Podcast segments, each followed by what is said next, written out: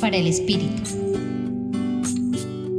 Cuando la situación se presentaba crítica para el pueblo, en el Evangelio de hoy, según San Marcos, capítulo 1, versículos del 1 al 8, se nos dice que la gente tenía muchas ganas de Dios. Por esta razón se leía asiduamente al profeta Isaías, que les invitaba a disponerse interiormente a una visita especial de Dios diciéndoles, preparen el camino del Señor, enderecen sus sendas. En este contexto, quitar los obstáculos internos a la acción de Dios fue el propósito de Juan Bautista, un profeta suscitado por Dios que apareció en el desierto predicando un bautismo de arrepentimiento para el perdón de los pecados.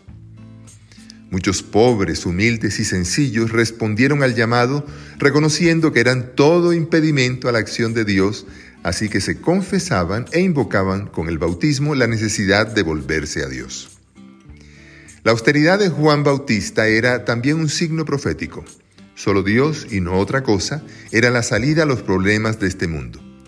Juan usaba un vestido de pelo de camello y se alimentaba de saltamontes y de miel silvestre.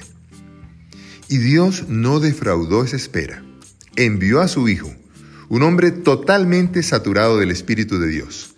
El mismo Juan decía que ese más poderoso era una persona interiormente tan limpia que él mismo se sentía todo impedimento a la acción de Dios, tanto que ni siquiera se atrevía a desatarle la correa de sus sandalias.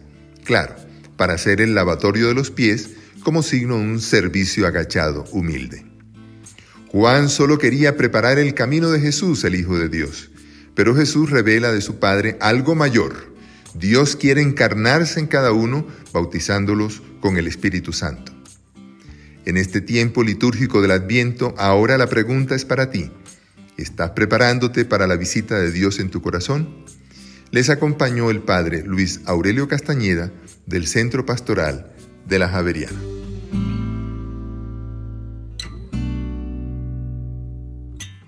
Escucha los bálsamos cada día entrando a la página web del Centro Pastoral y a javerianestereo.com.